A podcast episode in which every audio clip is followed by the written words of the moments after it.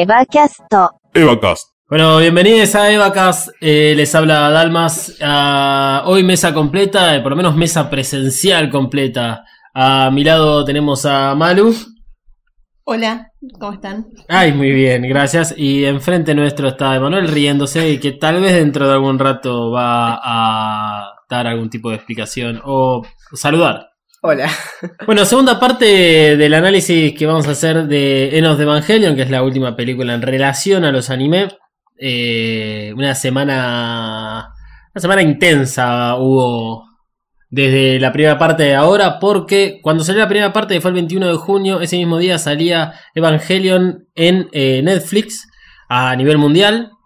Y este salieron los 26 episodios del anime, más Death and Rebirth y o dicha de la forma que lo acabo de decir, que es horrible, y este, Enos de Evangelion. Eh, hubo mucho revuelo en relación a qué pasó con los subtítulos, qué pasó con el doblaje y qué pasó con Fly Me to the Moon. Si este, no, no se enteraron de nada, vayan a ver el capítulo anterior nuestro que salió el domingo a la madrugada porque fue grabado exclusivamente en relación a todo lo sucedido desde el viernes hasta el momento que se grabó. Que igual no hay muchas novedades. Netflix no salió a dar ningún tipo de explicación. Lo único que, que, que, hay como de información en relación al subtitulado y al doblaje es el traductor, nuevo traductor, que eh, digamos estuvo trabajando para Netflix para la traducción de, de, todo lo que es los 26 episodios y las dos películas. Tiró tres tweets acerca de la situación que nosotros lo hemos retuiteado, está en inglés.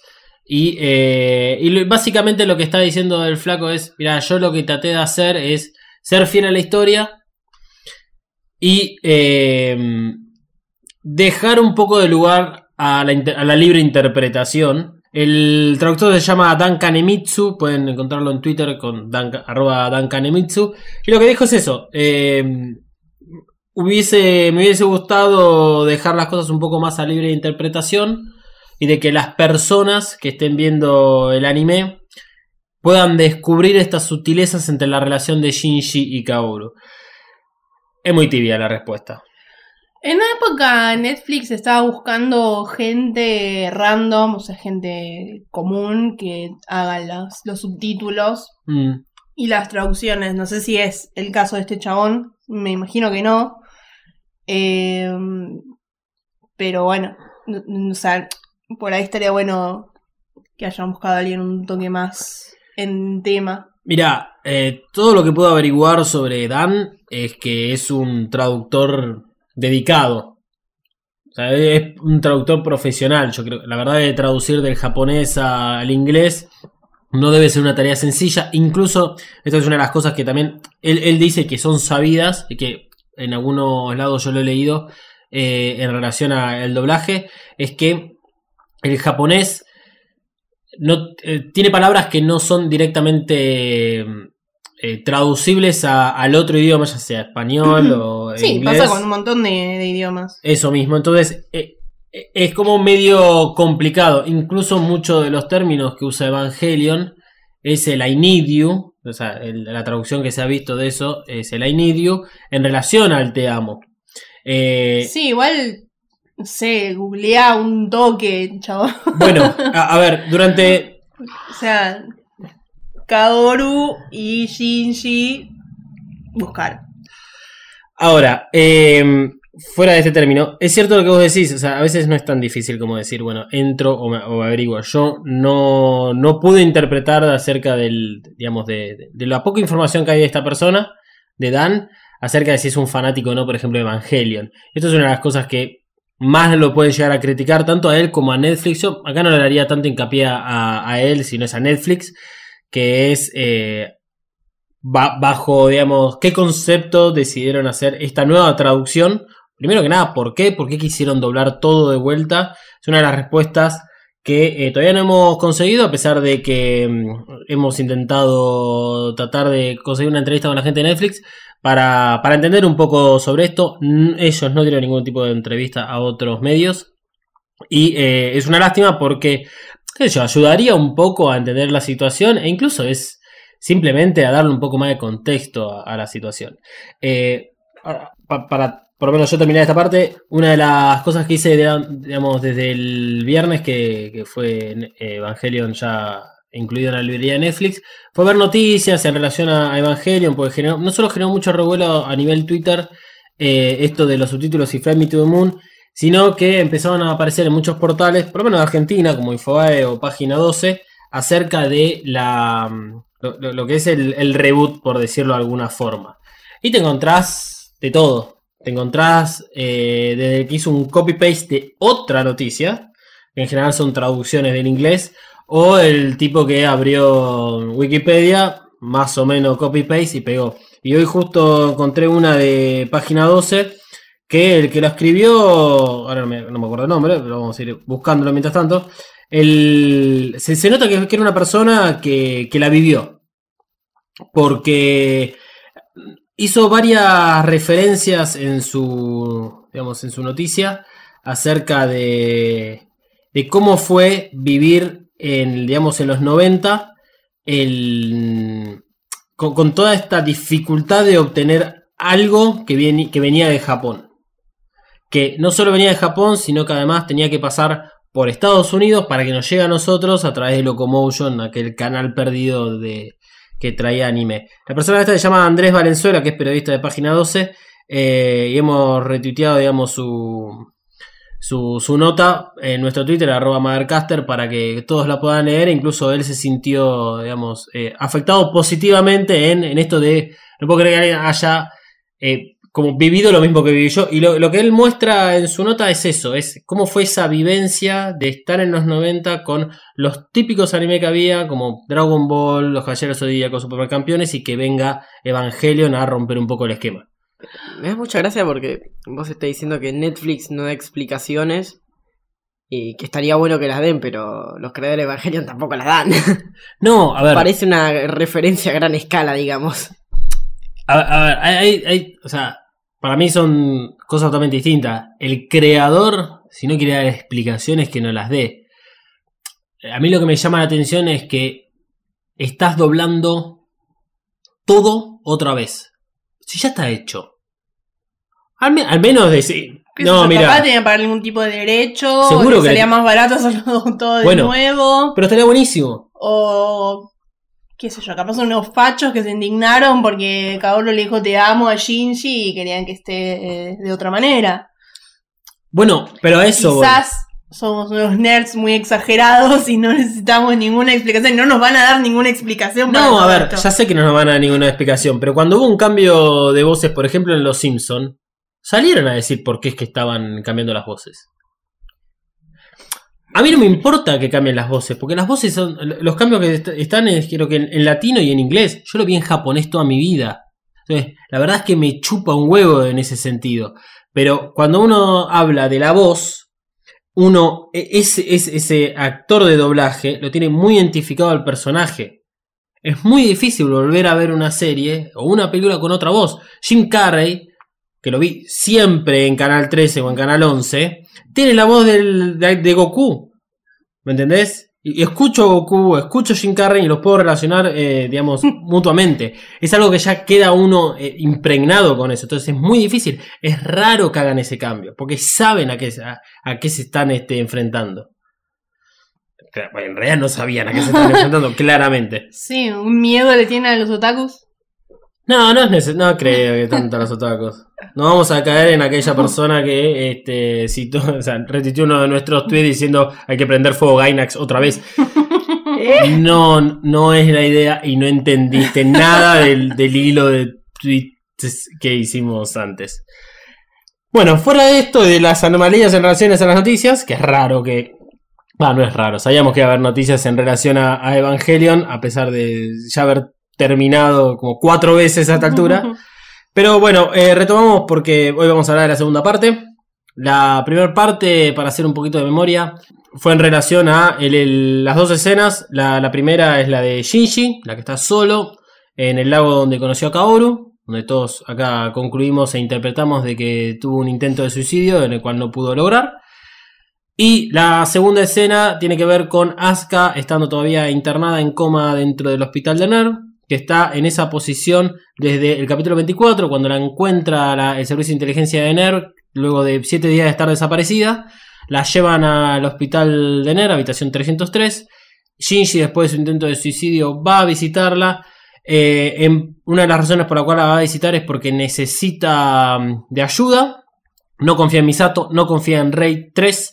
Entonces eh, no le queda otra que, que ir con Asuka. Y lo que termina sucediendo es es una situación de, digamos, abuso sexual, violación, eh, lo cual ya hablamos bastante la, semana pasada.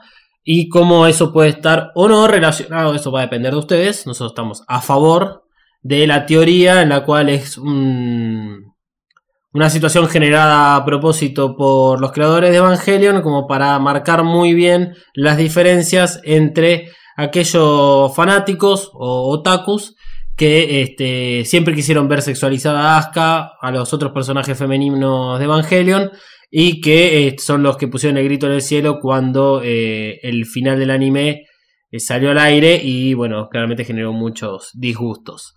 Pero algo quedó medio pendiente de aquella escena que a mí se me pasó completamente, que acá Emanuel sí tenía para contar. Hay un es- hay como un plano muy grande en donde se ve como una bolsita, como si fuera o de sangre o de suero. De suero, sí. Parece ser suero, ¿sabes? Como la bolsa de suero. Vos conocés cuál es cuál. Sí, sí, claro que sí. ¿Es de suero? Sí. Ok, la bolsa de suero y parecería estar rellena como de LSL, es una gran referencia de nuevo a caldo de la vida. Si están reemplazando como el LSL por el suero, es como... Porque la bolsa es naranja.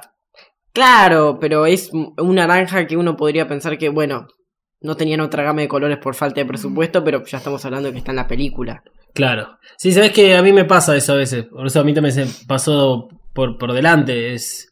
Ah, mirá, es naranja. Claro, todo es naranja. O sea, eh, no me llama tanto la atención después de tanto tiempo ver algo naranja, líquido. Es como que todos los líquidos fueron reemplazados por el color naranja. Peor si ven este, los reveal donde no, hay- no existe el agua color transparente o azul. Porque a- a- a- apunta otra cosa en los reveals. Que el agua está contaminada y es de color rojo. Y no hay agua de color... No me mires con esa cara, pues sabes... Que Ah, hay que discutirlo en otro momento. ok. Pero, pero mucho del agua que ves es, es color roja. Entonces, es- qué sé yo, ves todo el tiempo rojo. Así que, eh, pero bueno, sí es cierto, ah, parece que le están dando LCD. Bueno, el LCD, ya sabemos. de- LCD. el LSD. el LSL ya sabemos de dónde viene, con lo cual no estaría mal que la estén alimentando con eso. Bueno, uno no sabe si alimenta o no. Dije, debería, a ver si tiene como estas propiedades. Primero que nada, es como la sangre de una diosa. Sí, es la sangre de una diosa de la cual, bueno, nas- nace el todo. Nace toda la humanidad. Lo puedes decir tranquilo porque ya la gente vio Sí, en sí, los no, no, no, no, me olvido. Claro, es como. Claro, es, es la nada al mismo tiempo. Eh, eh, Es cuando hay un campo anti-AT y la gente hace. Sí, creo que eso igual no lo van a lograr entender, pero. Y hay que volver a la teoría de cómo Gendo consigue tanto LSL. No, no, no quisiera, pero. Cualquier cosa es posible con, con ese chabón. Bueno, eh, ¿les parece si vamos directamente a. al análisis de la parte 2 de Enos de Evangelion? Por favor. Por favor, bueno, ya como ya saben, eh, esperamos sus respuestas a nuestras incógnitas que a veces planteamos acá. Y si tienen algún tipo de opinión que dar, lo pueden hacer arroba Mothercaster, tanto en Twitter como en Instagram. Que ahí nosotros vamos a estar eh, comunicándonos con ustedes. Si es para pedir plata, no, nosotros siempre vamos a pedir más plata que ustedes. Si quieres ponerte en contacto con nosotros, hacelo por Instagram y Twitter como arroba Mothercaster usando el hashtag Evacas. Te recordamos que puedes escucharnos en tu aplicación de podcast favorita como Spotify, Apple Podcast y Google Podcast. Bueno, antes de comenzar correctamente con esta segunda parte del análisis de Eno de Evangelion, siempre me encanta decir esto. Eh, Yo digo que vamos a arrancar y en definitiva termino diciendo no vamos a arrancar hasta, hasta ahora. Eh, te advertimos que, el, que al principio va a parecer de que esto va a ser un análisis de mil millones de partes porque iremos paso a paso, segundo a segundo. Pero, eh, a ver, no vamos a hacer tantas partes. La realidad es que el primer capítulo fue de tres minutos O sea, del análisis de 3 minutos, este más o menos tiene 10. Y a medida que vayamos avanzando, se va a ir prolongando el- la duración del análisis que vamos a ir haciendo de la película. Porque eh, ya todo eh, está con tanta acción encima que no podemos detener realmente paso a paso cada una de las escenas que, hay. Y aún así no vale tanto la pena porque ya todo está interconectado y es todo parte de lo mismo, está todo realmente muy homogéneo en cómo va sucediendo toda la acción de, Evangelion. Así que no se esperen de que va a haber 10 millones de, episodios para entender de Evangelion. Pero es necesario que si todos sepamos y entendamos de que Evangelion es una película que representa muchas cosas al mismo tiempo y que a la vez tiene un crecimiento exponencial. Así que su velocidad es tan grande que por ahora nos estamos tomando estas situaciones con un poco más de calma para después ya tener muchas cosas eh, habladas. Por ejemplo, una de las cosas que vamos a hablar en este episodio tiene que ver con los, los tres personajes de- del puente, que es Maya, Makoto y Aoba, que a medida que arranquemos digamos, con la tercera parte de, esta película, los vamos a dejar de lado, porque ya no tienen tanta interacción en, en lo que es el desarrollo de la película. Así que arranca, digamos, esta segunda parte cuando eh, estamos en el cuartel general de NER. Es una situación completamente diferente a la que estamos acostumbrados, porque por lo menos la, la sensación que me dio a mí al los primeros dos segundos es como una sensación de paz al no haber tanta gente, como las luces están tenues, las pantallas de, lo que es el, digamos, de lo que es toda la sala de control, eh, que representa un poco lo que Maggie todo el tiempo está mostrando, están como en stand-by. Se ve incluso de que tienen como espacio para 5 Evangelion, para tener monitoreando a la vez. Eh, y todo da como, ah bueno, listo. Recordemos esto, murió Kaoru, el último ángel, pasaron más o menos, se, se estima que pasaron 24 horas desde, digamos, el- la muerte de Kaoru hasta ahora, y ya está. Ya, ya- ya está, no hay, no hay nada más que hacer. Sin embargo, rápidamente esa sensación de paz se disipa. Porque Maya nos tira la noticia pesada de que será marca de acá en adelante para el futuro de los integrantes de NERV. Las integrantes de NERV también, porque CL no discrimina. Aquellos que dedicaron su vida para proteger a la humanidad de los invasores llamados ángeles. Como vos, como yo y como vos. NERV se encuentra en estado de alerta 1, que es la misma condición que usan cuando un ángel era detectado, pero que todavía digamos, no hay necesidad de atacar o defenderse. O sea, es como un estado de alerta, estamos, estamos eh, los 33 estamos bien, pero estamos acá. Así que la conversación entre este trío del puente eh, es fundamental para que nos pongan un poco en tema. ¿sí? Aoba es, por lo menos de mi juicio, quien parece entender mejor la situación y es el que empieza hablando acerca de la, la complementación. Dependiendo de la traducción que tengan, también figura como instrumentalización. He nacido, he- nacido viendo Evangelion con toda la gama de diferentes traducciones y por eso lo aclaro todo el tiempo, porque muchas veces pensé que hablaban de cosas distintas. Y me ha tocado eh, incluso que en el mismo, la misma película, con el mismo subtítulo, lo nombraban de formas distintas. Desastre. Eh, vuelvo. Eh, desde mi punto de vista, decía que Aoba es para mí el que mejor entiende la situación. Yo creo que él es un poco más grande que los otros dos. Aunque estamos hablando de muy pocos años de diferencia. Pero se nota como la actitud de haber previsto el momento. Porque, digamos, relajadamente dice que NER se va a disolver. Como ya ocurrió con Gering, por ejemplo. U otras empresas que a veces se disuelve luego de haber cumplido un objetivo. Eh, pero, ¿cuál es el tema? No conocemos el pasado de estos tres. Y justamente de lo que vamos a hablar eh, en este momento es, vamos a hacer un poco de... Vamos, a recapitular este, un poco eh, estos tres personajes porque eh, prácticamente a este punto de, de la película ya no sirve más para nada. A ver, seguramente ti- tienen como un par de escenitas más, pero las podemos resumir todas ahora. Entonces, eh, ya hemos hablado igual de quién era Maya, quién era Oba, quién era Makoto, pero eh, siempre lo habíamos hablado a medida que íbamos conociéndolo muy de a poco, porque estaban muy ligados a ciertas situaciones que iba pasando dentro de, la, narrativa. Así que, Maya, recordemos, es la mano derecha de Risco, en los asuntos relacionados a, a los Evangelions, por lo menos a un nivel superficial. Esto es interesante, porque si bien es de extrema confianza con Risco y sabe que Misato, digamos, está del otro lado de la verdad o del otro lado de la brecha, digamos, Misato nunca acudió a Maya como para obtener información. Más que nada ahora que vemos que Misato está activamente buscando una verdad detrás de todo lo que sucede en Nero. Y esto, digamos, demuestra la, lealtad que tiene Maya para con Risco. Y esta relación es fundamental para entender, digamos, el personaje de Maya. Maya igual no conoce todos los secretos, por eso es que hablaba de un nivel superficial acerca del conocimiento del proyecto E, los Evangelion, el proyecto en complementación. Sin embargo, hay muchas cosas que claramente averiguó por tener acceso a los datos o porque estar más o menos en contacto con, la información. Y incluso Makoto en el capítulo 24 es quien eh, obtiene información por parte de ella que luego le traspasa a Misato. Eh, datos que no están en el anime ni en la película es que Maya tiene 24 años. Tiene 10 años de diferencia respecto a los pilotos. Y esto es interesante y es, es una de las razones por la cual me, me gustó pensar esta, esta parte del análisis con esta información. Es porque Maya es.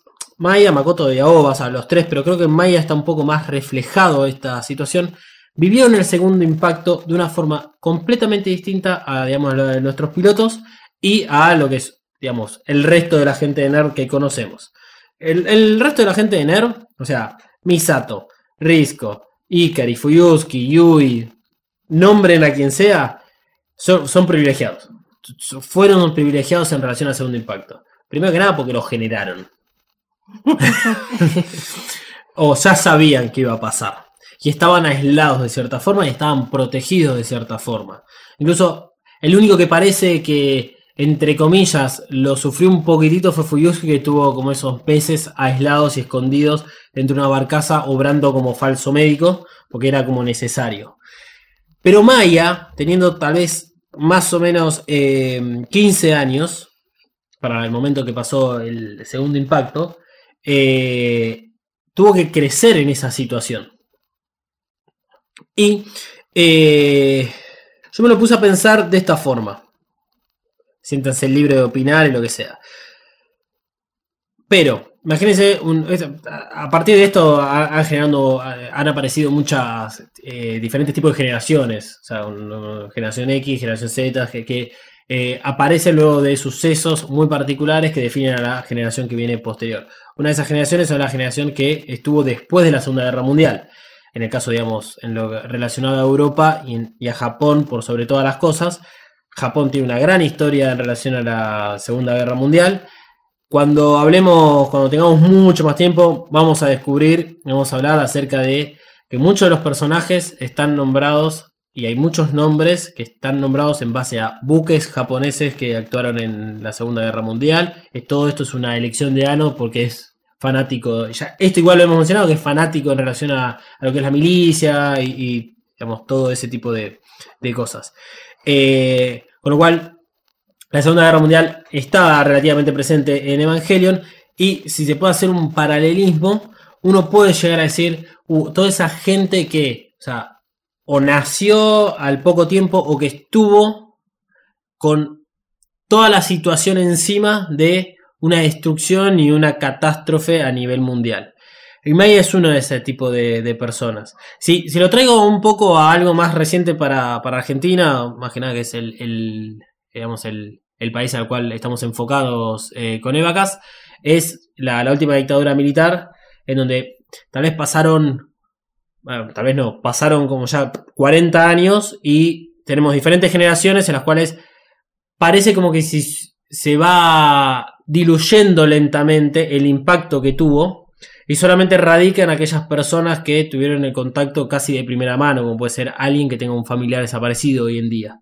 Entonces, eh, cuando vemos la situación en la cual Maya tiene que salir a defenderse a sí misma, cuando está en el puente, cuando esto va a pasar, digamos, después, pero cuando está en el puente y tiene que agarrar un arma, a pesar de haber tenido todo el entrenamiento militar, igual que Makoto, y tiene que enfrentarse hacia otro ser humano, se nota la diferencia de personajes y el background que falta, pero que no es, no es necesario, de entre Makoto y Maya, por ejemplo. En donde claramente Maya vivió la, lo que es el segundo impacto de una forma completamente distinta al resto de todos los otros personajes.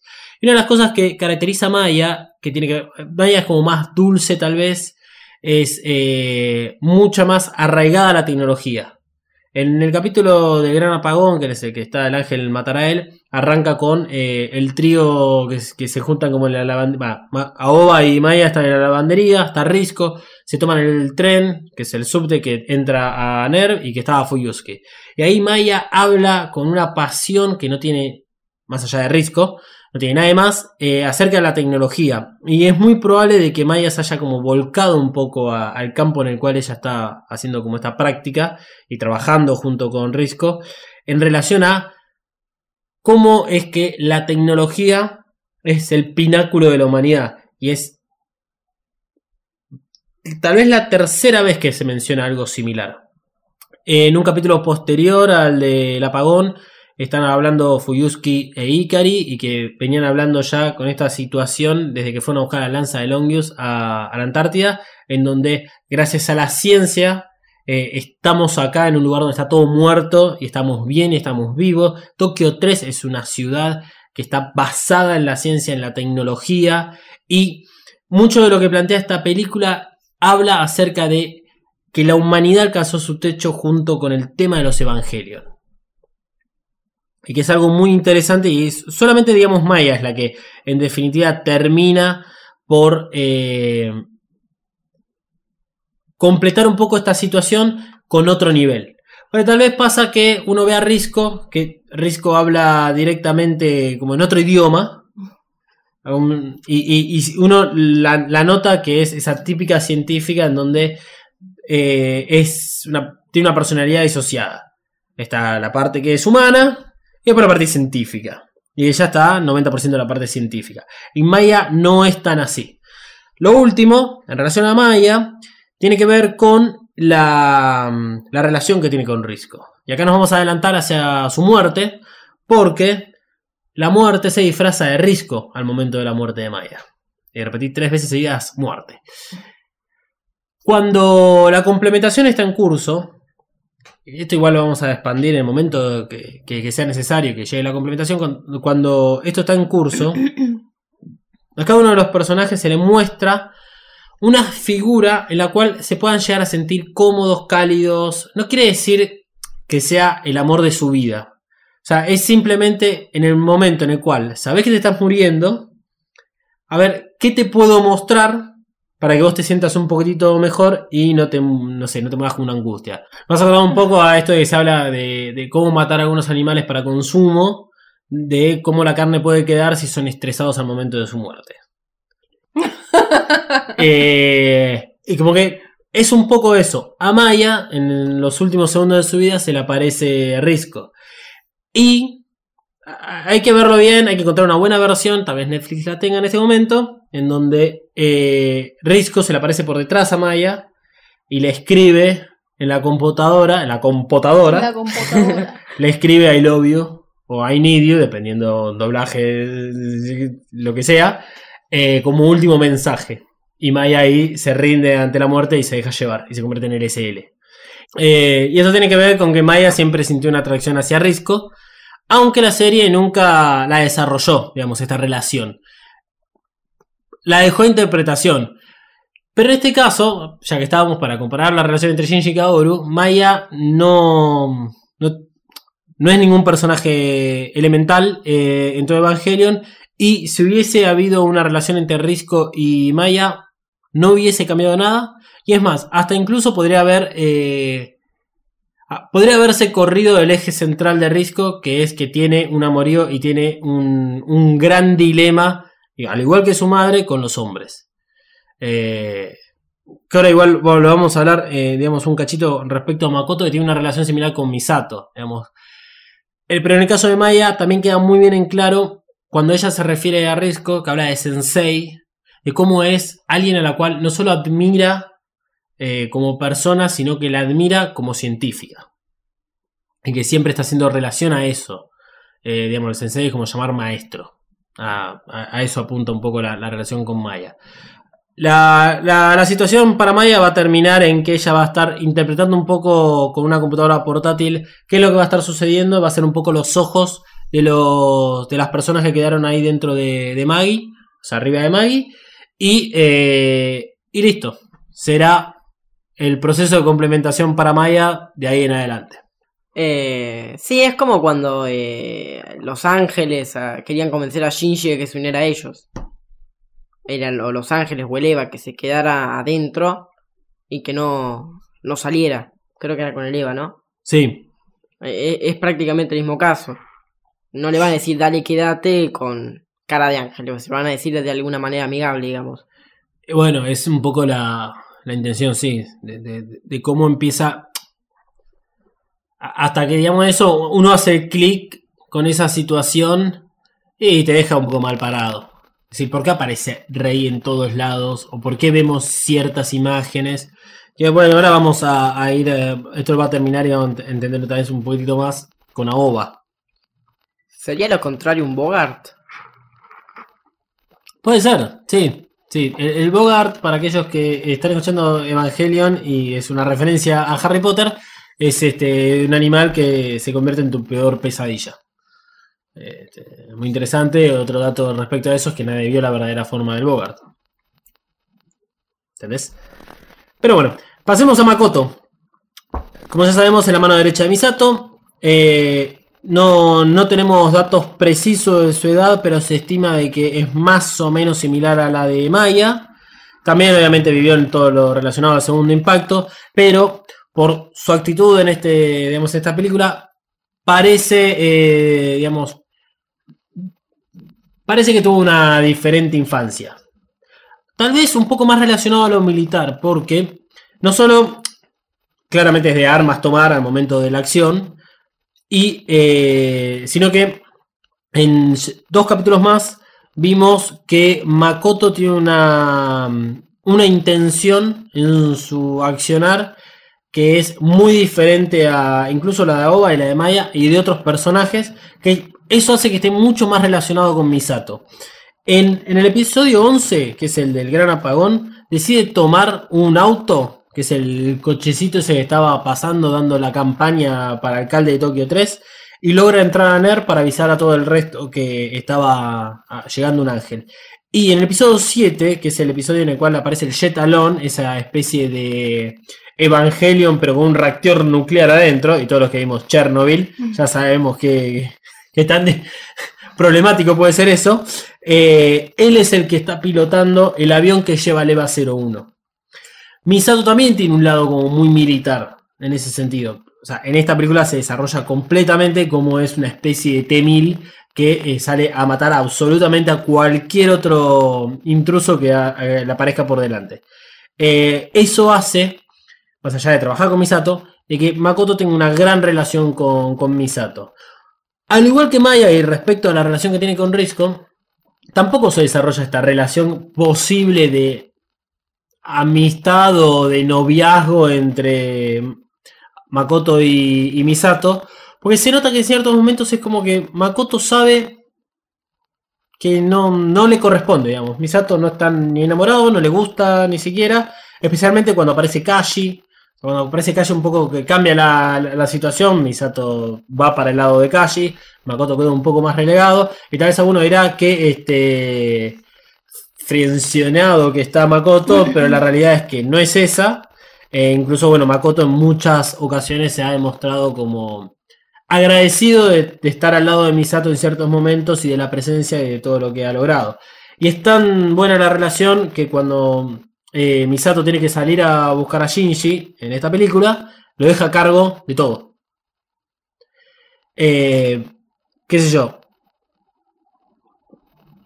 Es un poco la, el background de, este personaje que justifica que al momento de su muerte aparece Misato y es como que lo, lo va a buscar como para darle un beso, que eso igual pasa con muchos otros personajes. O sea, no necesariamente estamos buscando de que él quería ser besado por Misato en el momento. Todas la, en el momento de la complementación, todas las imágenes que se aparecen de la Rey eh, tienen como una actitud muy invasiva tal vez, como que tienden a abrazar a la persona que se va a morir. Y bueno, él termina muriendo en brazos de Misato.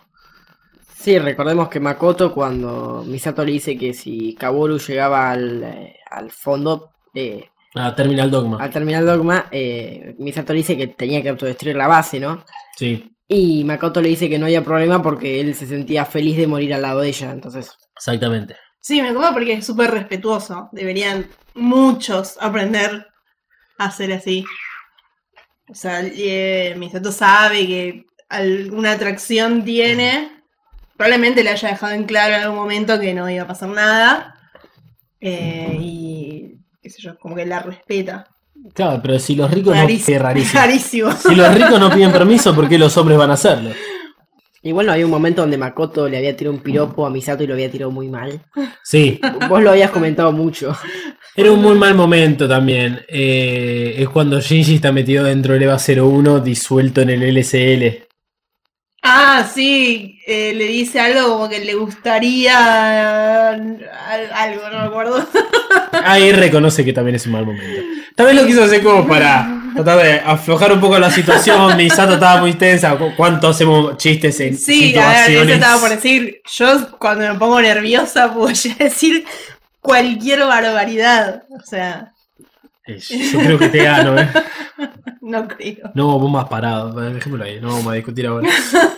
Por último, el más rockstar del grupo. Que la única cualidad que tiene Aoba es que toca la guitarra. Eso es todo lo que se conoce de este personaje. Pero, así como poco conocemos de este personaje, en realidad conocemos mucho. Y como el, el silencio también es información, o los espacios en blanco, o, el- o una celda vacía en Excel también significa algo. Eh, lo que demuestra más que nada el personaje de Aoba es lo que está faltando en relación a la complementación al momento de la muerte que tiene cada uno de estos personajes. Eh, no tenemos ni idea de cómo estas tres personas se conocieron. Obviamente es adentro de NER. No sabemos si Aoba llegó primero, si los otros llegaron después, eh, cómo fue la dinámica. Se lleva bien con Maya y con Makoto. Parece ser que con ellos dos tiene un poco más de relación, pero pensemos que no hay, no tiene, no- él no depende de nadie, no tiene nadie a cargo. Y es como que un llanero solitario. Aunque el llanero solitario tenía al otro, ese coso que no sé quién es, pero. Toro. Toro, ahí está. Eh, pero con esto, digamos en mente, tenemos dos cosas. Eh, la primera es que esta falta de relación con los demás, tampoco lo vemos eh, hablando mucho con Misato, o con Fuyusuki, o con Ikari, Risco, o sea, esta falta de relación con los demás es una de las razones por la cual tal vez él no vea ningún ser querido al momento de su muerte, y todo lo que ve son una gran cantidad de reyes chiquititas, que asusta cada vez más eso, no hay explicación de por qué son tantas, eh, pero... Pero es esa la razón por la cual nos muestran de que él, al momento de su muerte, está viendo a Rey, y no solo está viendo a Rey, sino que está muy asustado, e intenta escapar, Aoba está muy asustado, intenta escapar, y como que lo termina agarrando de espalda. Eh, y es el único personaje donde vemos este, independientemente de lo que pasa con Ikari, pero es el único personaje donde vemos esto, de qué es lo que está sucediendo en la complementación y qué pasa tal vez cuando, no sé, está solo en el mundo, por decirlo de alguna forma. Eh, la segunda, la segunda esta razón que, que yo la aparece y, o sea, él parece como que, como más mayor, ¿no? Eh, parece mayor que los demás. Eh, tal vez más cercano a la edad de Misato y de Risco. Y es lo que a mí por lo menos me apunta eh, a esta tranquilidad de la cual él al principio de, de esta, este análisis que estamos haciendo, él estaba como muy tranquilo en relación a qué iba a pasar con la complementación o qué iba a pasar con NER. Eh, porque recordemos que en muchas ocasiones, y siempre lo hablamos a través de, de Asuka, es realmente la pregunta es, ¿qué es lo que iba a pasar con NER? Sí, se acaban Los Ángeles. Pero, pero bueno, eh, yo creo que acá está muy bien utilizado el personaje de Aoba para mostrar esa diferencia con respecto a la complementación al momento de la muerte de cada uno, qué es lo que ve cada uno, y tal vez es un subtexto en el cual es, che, mira, está bueno que estés acompañado o hasta incluso en el momento de tu muerte vas a necesitar que alguien te agarre la mano y te mueras. Sí, en respecto a por qué aparecían tantas reyes, por ahí era porque simplemente no se dejaba llevar. Sí, puede ser. Entonces fueron más y bueno, al final se lo agarraron, digamos, pero puede ser por eso. Sí, o mismo. Puede haber sido porque no desarrollaron a este personaje y dijeron, che, ¿qué hacemos? Rey. Porque vemos que aparecen otras reyes en todos los person todos los, esos personal de Nerd que están muertos en los pasillos. Aparece la figura de Raid 1 al como va apareciendo a- al costado. Son cuatro de copa. Son menos que peones esos. No obviamente no se van a fijar. Pero como que hicieron toda esta escena en relación a Oba que a- por lo menos a mí me llevó a pensar en eso. En, en esa diferencia entre todos estos personajes. Me parecería raro, igual que sea algo como aleatorio, con todos, con el nivel de detalle que le, le ponen a todo. Eh, no sé. Sí, a ver. Es culpa justamente de los creadores este, que con tanto detalle uno termina haciendo un podcast sobre todo Claro. esto. Pero bueno, insistimos que son todas conjeturas basadas únicamente en lo transmitido en el anime y en el manga. Pero bueno, nos tomamos el tiempo para hablar de estos tres personajes ahora, porque como ya les dijimos, no vamos a hablar más de estos tres personajes. Personalmente creo que son estos tres eh, los que muestran un poco del segundo impacto, va, del post segundo impacto. Creo que eh, en estos tres se podría enfocar y me encantaría que a través de ellos se pueda obtener algún tipo de información o un anime, digamos, este, nuevo o un manga, que sea como desde el momento del segundo impacto hasta que entran a Guerrin o a Nerv y hasta ahí, pues ya sabemos qué sucede después, pero ¿qué? porque en muchas ocasiones del anime mencionan ciertas ciertos sucesos que ocurrieron y que van ocurriendo eh, durante, eh, digamos, el, el anime eh, y el post segundo impacto. Que todavía hay conflictos en otros países, como muchas ocasiones la ONU habla acerca del presupuesto que están dejando en Nerv y que podrían salvar no sé cuántos países. Hay mucho en relación a eso que es como. Es porque estamos todos acostumbrados hoy en día al universo expandido. Y qué sé yo, está bueno. A ver, es, algo que es interesante. Por lo menos a mí me interesa porque habla de ciencia ficción y habla de este, cuestiones utópicas. eh, que es co- cosas que me gustan a mí. Pero bueno.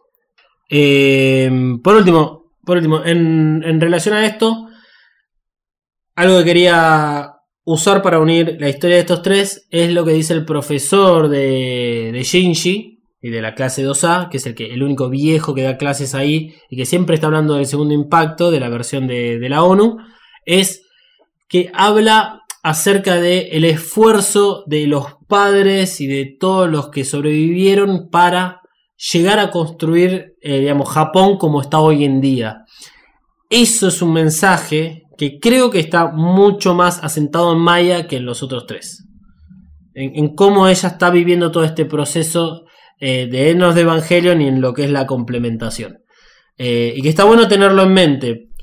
Que, que no sea simplemente los típicos personajes como los héroes o los familiares de los héroes, que son todos privilegiados, chicos y chicas ricas de este, Girls.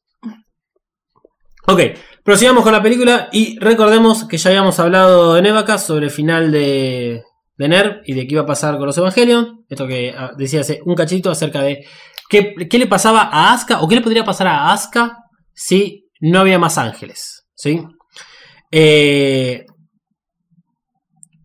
acá vamos a tener un poco de eso porque en el final del anime toda la historia se, se, digamos, se separa muchísimo de lo que está sucediendo eh, fuera de la cabeza de las personas al momento de la complementación. Y la realidad es que el final de todos era este. No, no, no había otro camino posible. Una vez que el segundo impacto fue generado, esto iba a ocurrir. Lo que se llama el- la complementación, en realidad es el nombre del proyecto, se sabía que iba a ocurrir el tercer impacto. Y el tercer impacto es lo que, por decirlo de alguna forma, es lo que termina provocando el EVA 01, junto con Shinji, junto con Yui, junto con Rei, es lo que termina provocando, porque este era el verdadero objetivo de todo. Cuando eh, ocurre el segundo impacto, es porque la cabeza estaba puesta en este momento.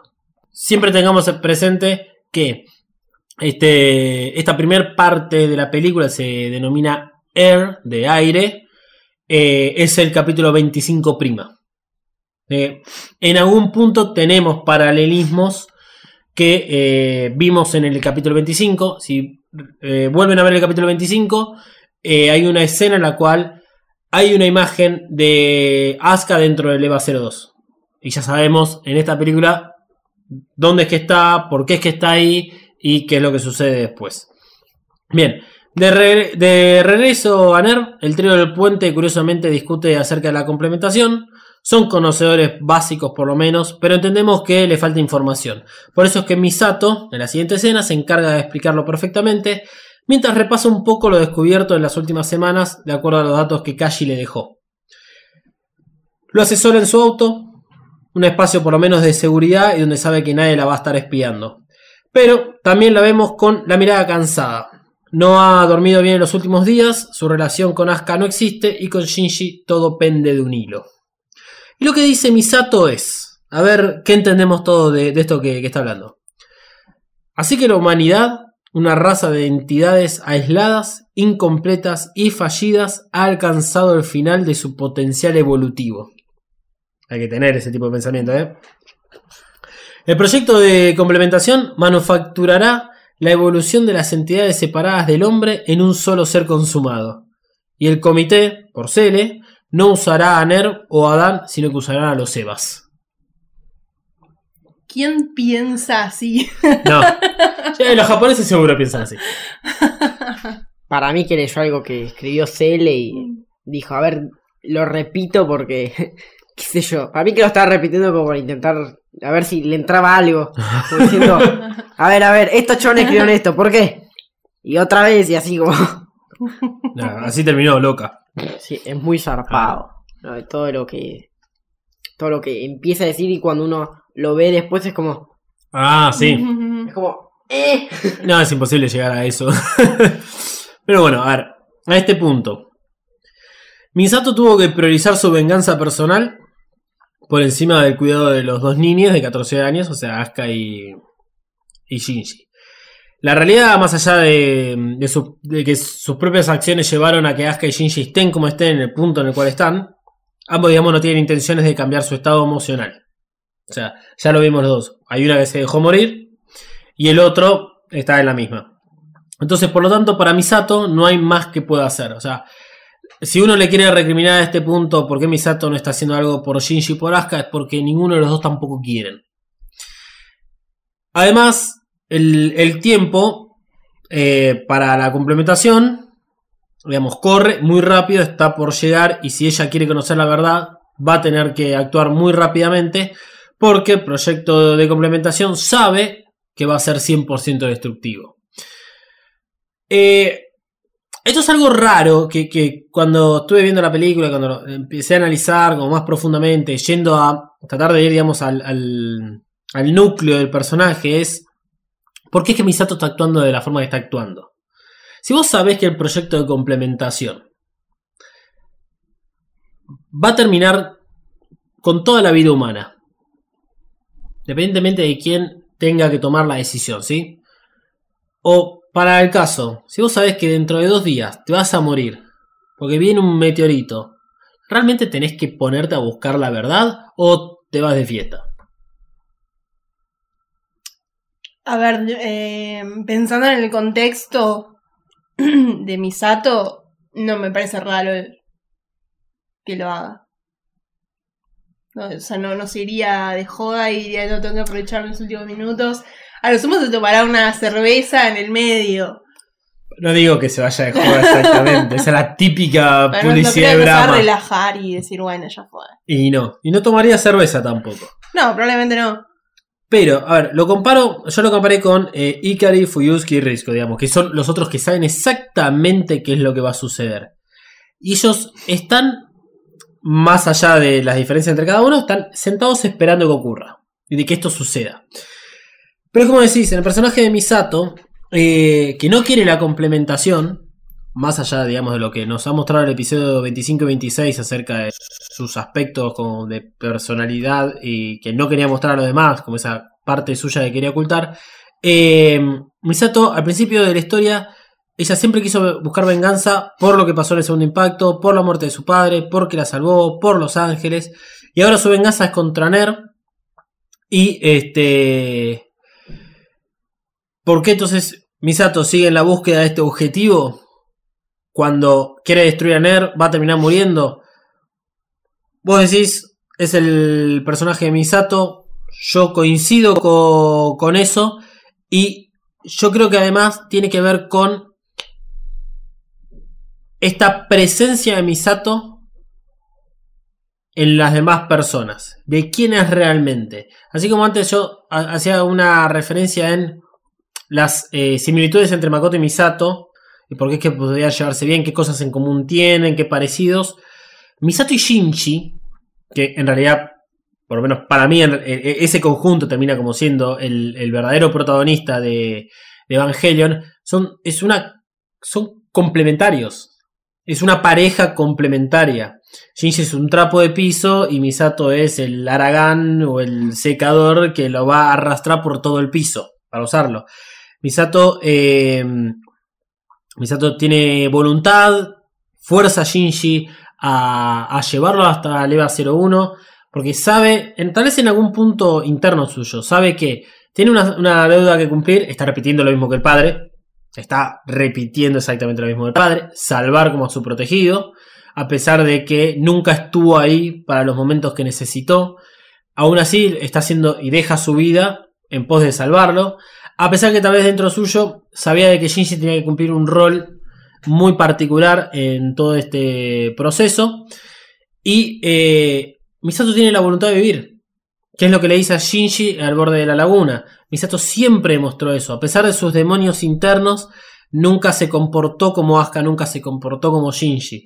Y creo que eso es importantísimo en el personaje de Misato. Y de por qué es que está haciendo todo esto. Lo está haciendo porque lo tiene que hacer, porque su forma de vivir es su forma de afrontar las cosas. Ella no se va a dejar morir. Y es algo que me parece fantástico de, de, de estos minutos de, de Evangelio. Eh, obviamente esto no lo vamos a dejar de ver hasta que Shinji, digamos, está puesto a salvo.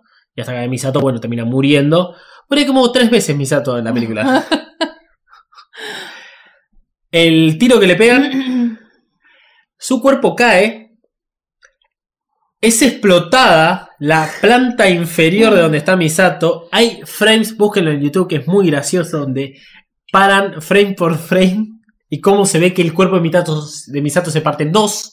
Y la tercera vez de, de su muerte vendría a ser, bueno, cuando eventualmente se convierte en LSL y, y entra, digamos, a, a, lo que es la, la complementación.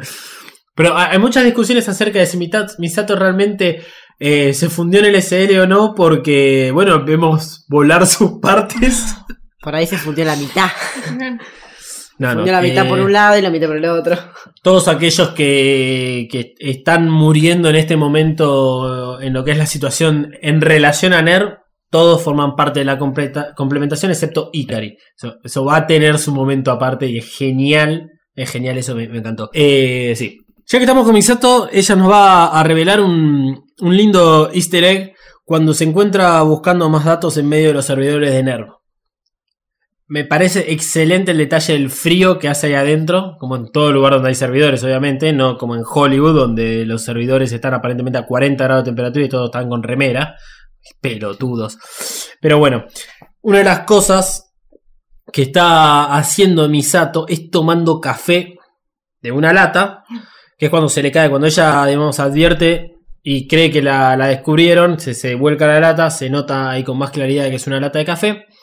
Eh, y por eso antes, como he dicho, bueno, que se toma una birra y ya no toma más birra, porque desde hace un tiempo Misato abandonó esa cerveza, que es como el sinónimo de su vida pasada, y la reemplazó por café, que es en referencia a Kashi. Ya hemos hablado que Kashi al momento de su muerte se convirtió en café y parece uno de esos gemelos fantásticos que se convertían como en el balde y en el agua. Bueno, Kashi puede convertirse en café y ponerse en diferentes lugares. Una cafetera, una lata, como tuviera un fantasma. Desearía poder convertirme en café. Y Pero- autotomarme. Y autotomarte, ahí está. Bien pedo. Eh, y bueno, obviamente también es, es como la referencia a su nuevo objetivo. Misato encuentra datos sobre la verdad del segundo impacto, que es de acuerdo a lo que ella dice en ese momento. Y aparentemente son datos que ella desconocía, porque este se sorprende al descubrirlos. Así, ¡oh! Por lo tanto, siempre como hay algo más que descubrir sobre el segundo impacto, por más de todo lo que ya averiguó a través de Kashi y todo lo que averiguó a través de Risco, que ya hemos visto que le preguntó 60 veces y muy de a poquito le iba alargando información. Pero, si bien tenemos un primer plano de la computadora y la pantalla que está viendo Misato, lamentablemente para nosotros no hay nada de información en esa computadora que tenga que ver con el segundo impacto, sino que lo que tiene es información y son notas personales de los creadores de Gainax acerca de la creación de Gainax. Esto me hace acordar que en el Pokémon, en el. Bueno, ok, en el Pokémon, en el, le hablo de otra persona que sí lo jugó, en el, la versión Red o Yellow o este Blue, hay un momento en el cual vas- te encontrás con una mansión que está lleno de Pokémon sueltos y que hay unos flacos que son como programadores y son los mismos creadores del juego y que te dan, te dicen cosas y vas eh, entendiendo la, la creación del juego. Es muy genial. Y acá pasa un poco lo mismo. Lo que hicieron en este texto, vamos a estar tuiteando esta foto y también vamos a estar poniendo, digamos, nuestra story de Instagram en arroba mothercaster, es eh, reemplazaron algunos nombres claves con nombres relacionados, por ejemplo, a Gerin, Adam, eh, digamos, relacionados con terminología de, dentro de Evangelion, pero que uno logra entender de que tiene que ver con un grupo de amigos que se conocieron mientras estudiaban, eh, todos en relación a la animación, y formaron Gainax y hicieron este estudio de animación allá en Japón y bueno, lo pusieron en esta pantalla, que algo muy bonito de, ver de vez en cuando. Así que sí, hay nuevas versiones de, con esta imagen en particular, eh, en muy buena calidad, donde se puede leer tranquilamente todo en inglés. Pero alguien está borrando toda la información de los servidores. Misato cree que la descubrieron y dice, ah, no. Y ya comenzó, digamos, todo lo que es en relación a la complementación. Pero antes de ir a todo esto, Cele, Cele's in the house, bitch. Cele con logo renovado, un logo medio LGBT. eh. No sé si, si, si lo- te percataste, tiene todo el espectro del arco iris. Están los siete ojos delineados, hermosos. Siete ojos que también es la, la suma de los tres evangelions. El, el EVA 00 tiene 1, el EVA 02 tiene 4 y el EVA 01 tiene 2. Son 7 ojos, igual que Cere. ¡Ja! ¡Ja! La cantidad de cosas que hay así son infinitas. Sí. ¿Y el EVA 03? El EVA 03 no existe. Ah, Está muerto. Igual que Toshi en el manga. ah, se ponía re mal. Eh, la cosa es que Cele bueno, hace su presencia en la última reunión de consorcio que tienen junto con Ikari y con Fuyuski. Y eh, como no esperábamos menos de Cele y de Ikari, tienen esta conversación eterna en la cual dicen mucho y dicen poco.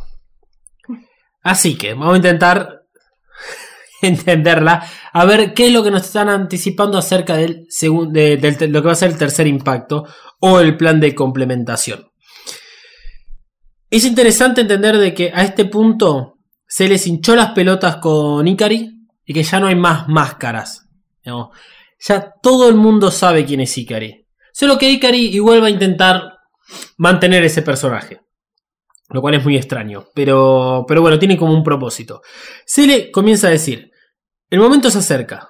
Sin la lanza de Longius, no podemos utilizar a Lilith para completar el proyecto. Nuestra única esperanza es proceder usando el único verdadero vástago de Lilith, la unidad EVA 01. O sea, el plan original de Cele era usar a Lilith, como ya sabemos, el gigante, digamos, la gigante blanca en Terminal Dogma, por la cual Kaoru confundió con Adán. La lanza de Longius es para controlar a Lilith, no para matarla. Como vimos en el episodio 22, Rey 2 baja a buscarla como único medio de destrucción del ángel Arael. Al extraer la lanza de Lilith, nacen de vuelta, digamos, la- las piernas, pero aunque le falta algo porque se nota que no está completa. ¿Qué es lo que le está faltando? Le está faltando Rey. Que es lo que vamos a descubrir junto con esta película. Que siempre eh, hablábamos de un elemento faltante tanto en, en, digamos, un poco en Lilith y en Rey, de qué, qué es lo que estaba sucediendo. Rey es Lilith.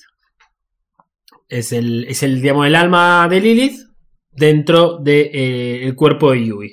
Oh my god, that is brand, Brand new new information. Eh, luego la lanza termina siendo utilizada para matar a Lael y queda perdida en la órbita de la luna, como nos muestran en un flashback. Eh, y esto también fue parte, digamos, del plan de Ikari para limitar mucho más el accionar de Cele, a pesar de que era la única solución para destruir al ángel, que es razonable lo que le dice Ikari en su momento a Cele ante este asunto. Por lo tanto, a no contar con Lilith, usará el único clon, el EVA 01.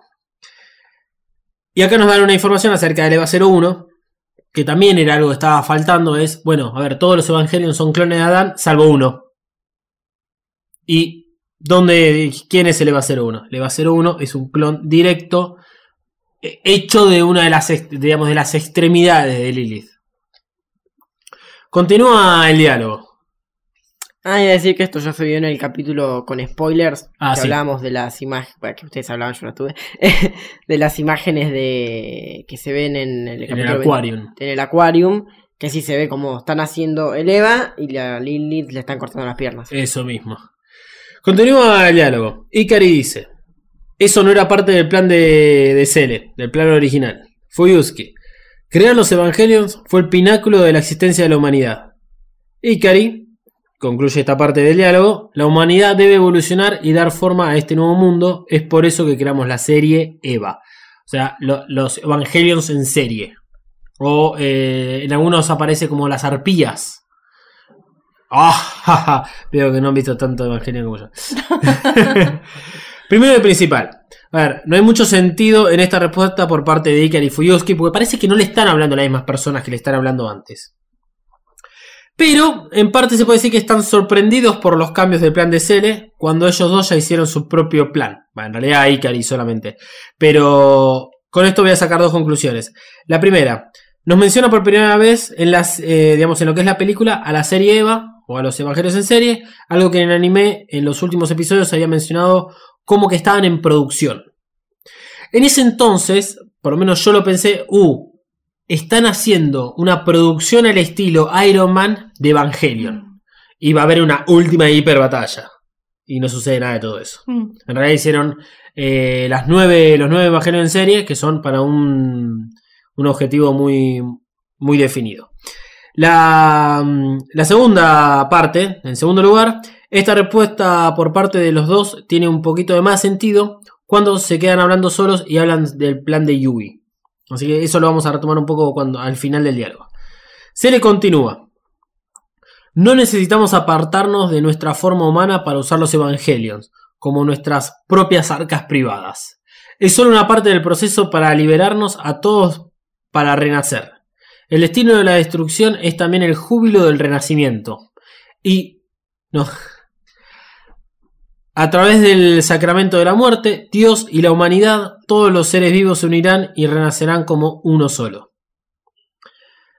Ah, un poco de teología. Vamos, fuimos al domingo, misa, después este. mm, ¿Cómo se llama eso? Catequesis y. Ok. A mí lo que me interesó y que más o menos pude entender, que tiene sentido con todo este contexto, es la parte del arca. Eleva como referencia a una nave albergando al ser humano. Teniendo en cuenta todo lo que sucede durante la complementación, es un claro sinónimo al vientre materno y de comprender el pináculo de la humanidad como otro asunto. Particularmente a mí me gusta la idea de que el Eva sea una nave con el ADN humano, que es un poco lo que al final de la película termina dejando dicho Yui. Entonces, arca, que el arca de Noé, se ha hablado muchas veces, por lo menos en los últimos tal vez 15 años, acerca de eh, generar un arca eh, con ADNs, ya sea de humanos como de, eh, de animales, y como tener incluso con semillas y plantas, como tener guardados ante cualquier eventualidad que le suceda a la humanidad y poder volver a construir. Y volviendo a lo que decía antes Ikari, va, y Fuyuski acerca del pináculo otra vez de la humanidad, cómo es que se llegó a un techo. Tal vez en definitiva no se llegó a un techo porque era el único camino posible en toda la evolución. O sea, el techo se llegó porque este hijo de puta volaba a la Antártida en 4.000 pedazos. Eh, por eso es que ahora estamos como estamos. Pero bueno. La parte teológica de, Evangelion está solamente utilizada para generar confusión. Ya esto lo, hemos hablado un poco. En algunos casos está muy bueno porque uno puede tener algún tipo de, de referencia tal vez conocida o, a- o entenderlo desde otro punto de vista, pero sabemos de que está como más relacionado a simplemente utilizar simbología con un fin random que no tiene nada que ver con la realidad que vinimos hoy en día. Continúa el, el diálogo ya terminando. Ikari le dice a Cele, la muerte nada crea. Y Cele le responde, mereces la muerte. Tranca. Quédate ahí, Ikari. Allá. Cele ya no disimula y le deja en claro que saben que la traición de Ikari eh, existe, eh, está en el momento, por más que se haga el pelotudo. Es, es un traicionero. Y Fuyuski dice, la raza humana existe porque tiene la voluntad de vivir, esa es la voluntad de aquella que decidió permanecer en el EVA. Y acá es la primer confirmación que tenemos de que Yui está dentro efectivamente del EVA 01, y no solo eso, sino que es como su plan. Y si tenemos que hablar de planes, cuando vimos algunos de los capítulos de la versión del director, que es la que se, ve un poco acerca del segundo impacto, del- digamos del momento en el cual ocurre el segundo impacto, eh, y que después se traslada al momento de eh, la, la- prueba fallida con el EVA 01, que Yui muere ahí, es como todo el mismo capítulo, Ikari ahí le comunica a Fuyuski que van a hacer otro plan. Entonces, juntando esas dos escenas, eh, claramente Fuyuski está del lado de Yui en relación a algún plan. Si nos vamos a, a una conversación que tiene junto con Yui y que está Shinji siendo un bebé al día previo a esa prueba dentro del EVA 01, sabemos que estaban hablando sobre el plan, de qué es lo que iba a hacer. Eh, Yui, siempre fue Yui a todo esto. Y que bueno, Ikari tiene otro plan que ya veremos cómo se termina desarrollando. Eh, por lo tanto, Yui es el alma encerrada dentro del EVA 01. Y este es, por lo menos, a ver, gran parte de lo que está ocurriendo en este, en este momento es plan de Yui. O sea, segundo impacto, la complementación, tiene mucho que ver con el pensamiento de Yui. Y ya vamos a ver qué clase de conciencia tiene Yui en todo esto. Eh, también, eh, digamos, esta, esta, parte final del, del diálogo que, que tenía Cele con Ikari con Fuyuski demuestra, digamos, el concepto que, que tiene en relación a la vida de los seres humanos. O sea, existimos porque tenemos la voluntad de vivir.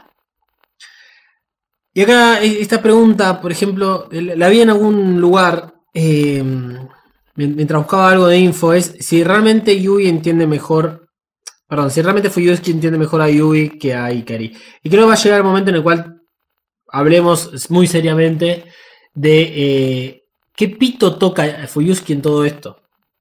Pues, ¿Por qué siempre estuvo? O, qué, ¿cuál es su papel?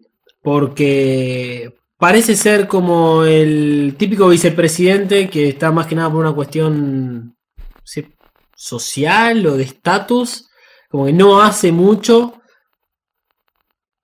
no parece estar muy convencido con todos los accionarios de, de que muchas veces se lo ha comentado. Así que vamos a, a, ir un poco, cuando nos toque ver un poco más el final de Fuyuski, vamos a hablar acerca de justamente esto que les acabo de decir. Igual, ustedes pueden opinar lo que quieran eh, en sus redes sociales y tal vez nosotros se los leeremos. Ah. eh, tal vez Fuyuski en algún punto obró en contra del plan de Ikari. Mm, vamos a ver, vamos a ver, no sé, no sé. Vamos a ver qué puede salir. Tal vez le paga alto sueldo y esa es toda la razón. Sí, No tienen que gastárselo igual, pero sí, o sea, ¿para qué? Pero Claro. bueno, el, el chaval lo hizo por la camiseta, por la obra social lo hizo la obra social. Por la obra social, ahí un- unos de 4.10 tiene. Eh, No, no, de tener más. ¿Vos decís que tiene más? Sí. Ok. No hay ni sindicato en Nerd. No, es cierto, claramente en el sindicato del nerd. Eh, la cuestión es que Ikari no puede soltar a Yui. Eh, o sea, Ikari, solta, ya está. Entendenlo como respuesta. La bardeaste, sos un pelotudo. Ikari es el típico.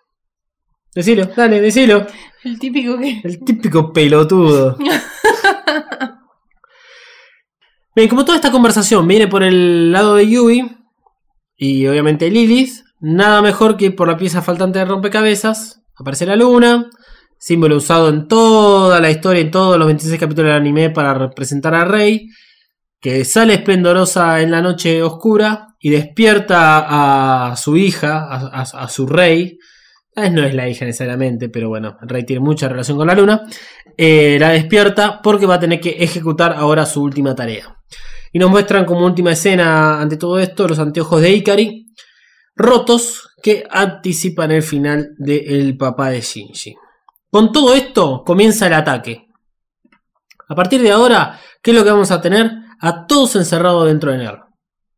Todos están en las inmediaciones o muy cercanos. Rey, en este momento que digamos toma la decisión, se levanta y se va, es porque se está yendo a NER y la que vamos, a ver que va a estar como que, entre comillas, tomando sus últimas energías de esa gran pileta en la cual está sumergida. Así que comienza el ataque. eh, informan de que Maggie está siendo hackeada por otras 5 Maggies clones de la original. La primera es la Maggie 02, ubicada en Matsushiro, dentro de Japón, dentro de Tokio 2. Matsushiro es la sede complementaria a NER Tokio 3, que es donde se hicieron las pruebas de activación del EVA 03. Que Matsushiro no salió dañada, sino el, digamos, el edificio en el cual se hicieron las pruebas. Salió únicamente dañado. Pero Matsushiro quedó en perfectas condiciones. La... Después hay dos Maggie eh, de Alemania. La 03 que está ubicada en Berlín y la 05 que está ubicada en Hamburgo. La 04 viene de Estados Unidos, Massachusetts. Y por último la de China en Beijing que es la 06.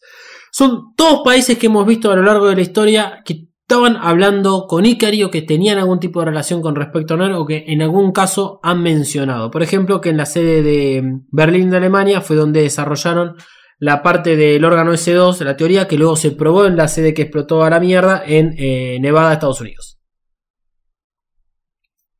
Ok, so.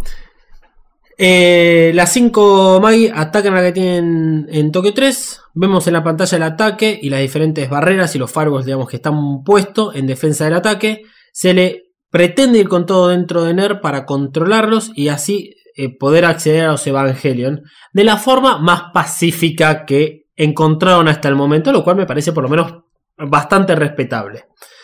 Eh, de obtener el control de Maggie, entonces podrían obtener todo el control de NER. Obviamente que está después la gente a la cual tendrían que convencer o matar.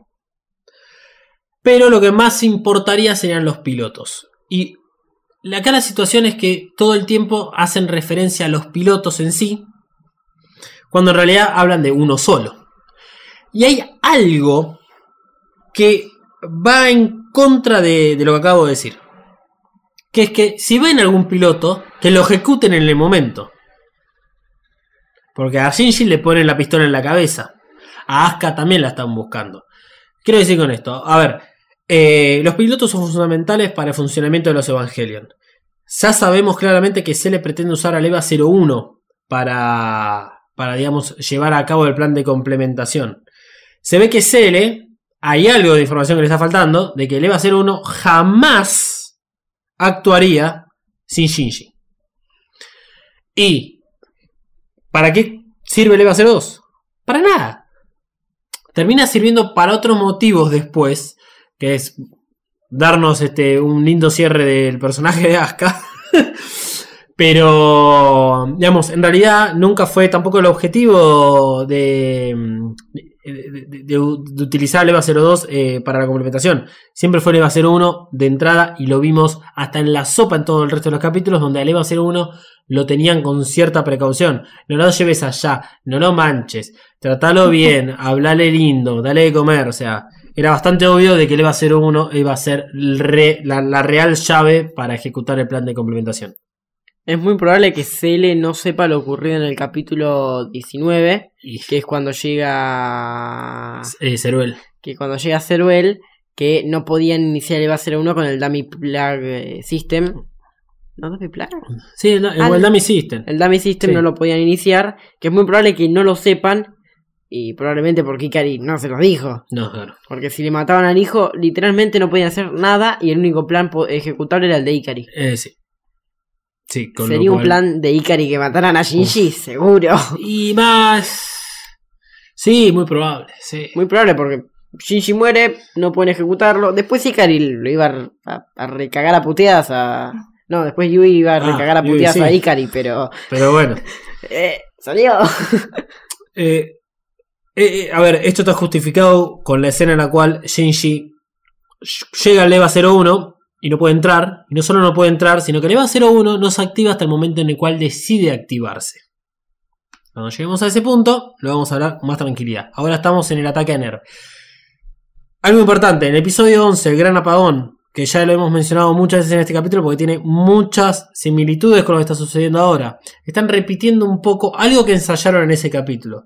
Cuando hablamos en el episodio 11 por qué es que ocurrió, una de las teorías era que claramente Kashi era como el ejecutor de algún plan. Y ese plan era alguien, un humano, saboteando, digamos, a Ner. Y eso, es- esas teorías están basadas en lo que está ocurriendo en este momento.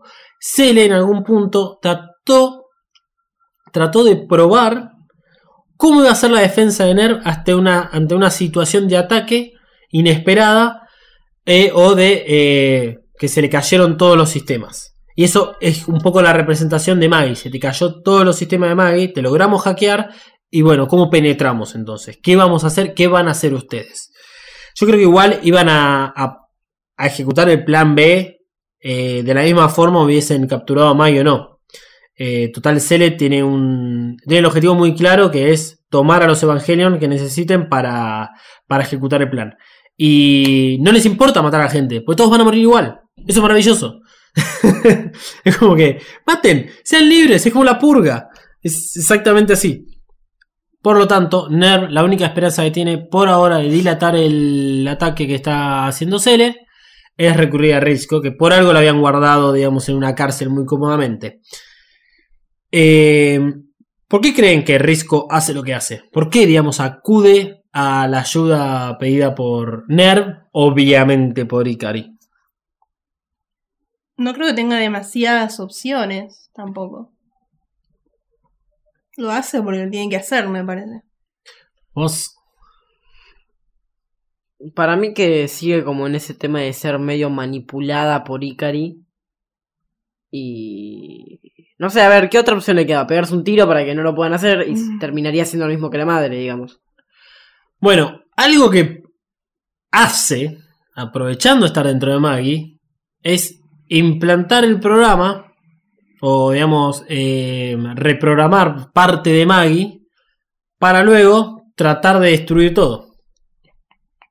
Que es en el, digamos, en los momentos finales y previo a que se, se- se inicie la complementación, Risco lo encara a Ikari, Rey está detrás de Ikari en ese entonces, lo apunta con un arma y espera los fuegos artificiales al apretar un botón. Y cuando mira la pantalla, se da cuenta que Maggie, o sea, su madre, lo traiciona. Y me parece que es en este momento en el cual lo hace. Eh, yo no sé si ya es demasiado pensar en Risco de esta forma, de que estuvo esperando el momento en el cual la necesiten, como que se veía venir la mano de eh, la necesidad de que ella reprograme a Maggie para salvar ante, ante un posible ataque y en ese momento decir, bueno, ¿sabes qué? Voy a tratar de destruir todo por, por mi lado. Vuelve un poco como a su justicia eh, y acercarse más al personaje de Misato que es como las conocimos, como esa tratar de, de hacer el, el bien en algún punto y vengarse como su madre no lo hubiese logrado, eh, del hombre que las traicionó, que las cagó, que básicamente las denigró como personas, que es Ikari, y cagarle todo el plan. Obviamente no, no creo que se esperaba de que eh, tres supercomputadoras relacionadas a los, digamos, a las tres personalidades de la madre decidan no autodestruirse. Eh, En, el, en la supercomputadora que está metida Risco en este momento es este, la de mujer. Está en Gaspar, que es la número 3. Eh, y le dice, antes de salir Risco de dentro de Maggie, le dice, bueno, madre, nos veremos dentro de poquito. Y yo creo que ese mensaje eh, es doble. Es saber de que ella va a tratar de destruir todo, saber que se va a morir y a la vez saber qué es lo que va a ocurrir con la complementación. Acá es cuando pasamos a nivel de alerta 2, donde vemos que Misato está recorriendo los pasillos, se pone más cómoda, eh, vuelve a ser la Misato agresiva eh, como en los primeros capítulos cuando aparecía un ángel. Misato está terminando de cerrar su círculo como personaje.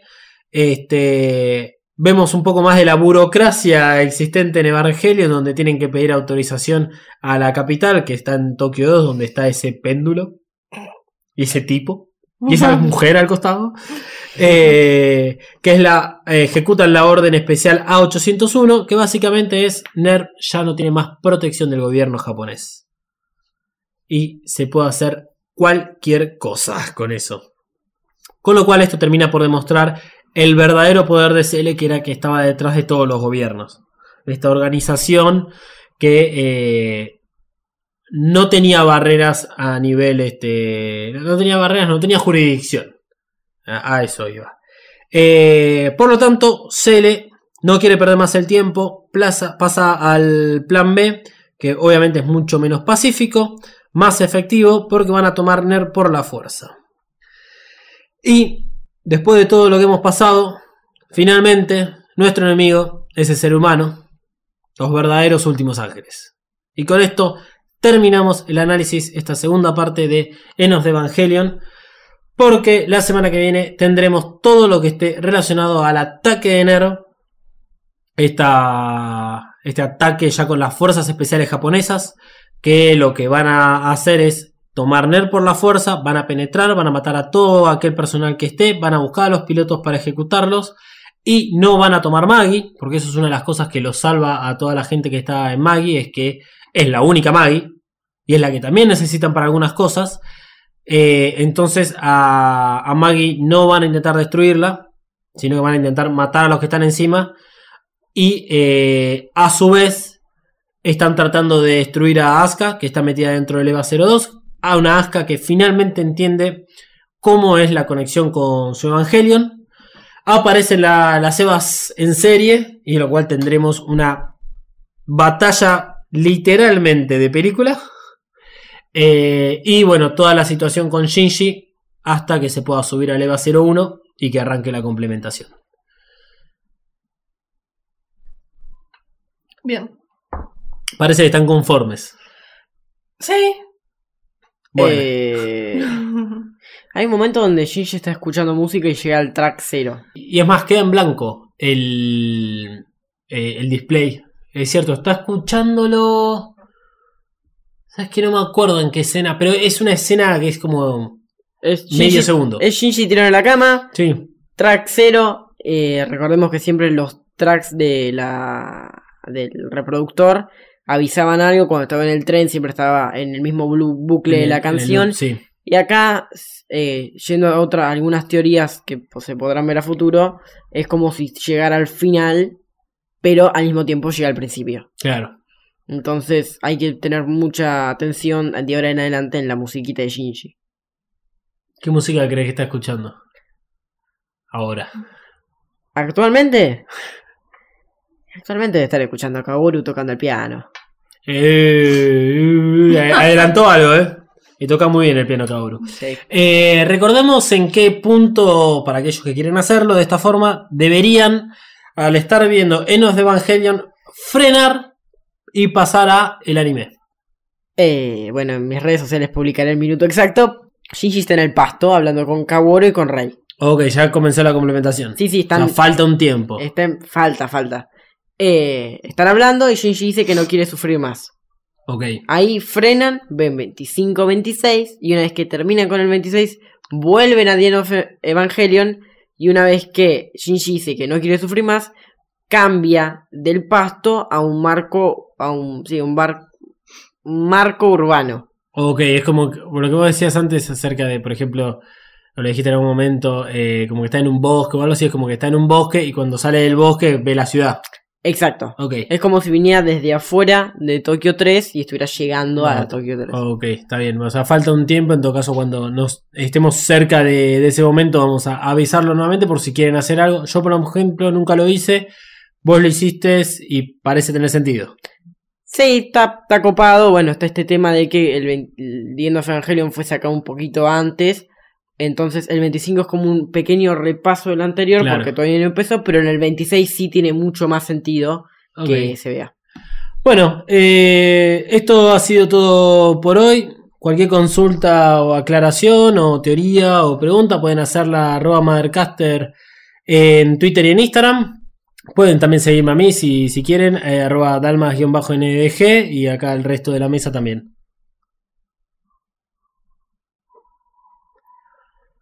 Malu, tus redes. Bueno, me pueden encontrar en eh, Mariana Flores Corta L, tanto en Instagram como en Twitter. Y a vos, Emanuel, que vas a estar publicando el minuto exacto para hacer el cambio. En Twitter y en Instagram como arroba Katsuragi399. Evacast es una producción para Mothercaster hecha por Malu, Emanuel y Dalmas.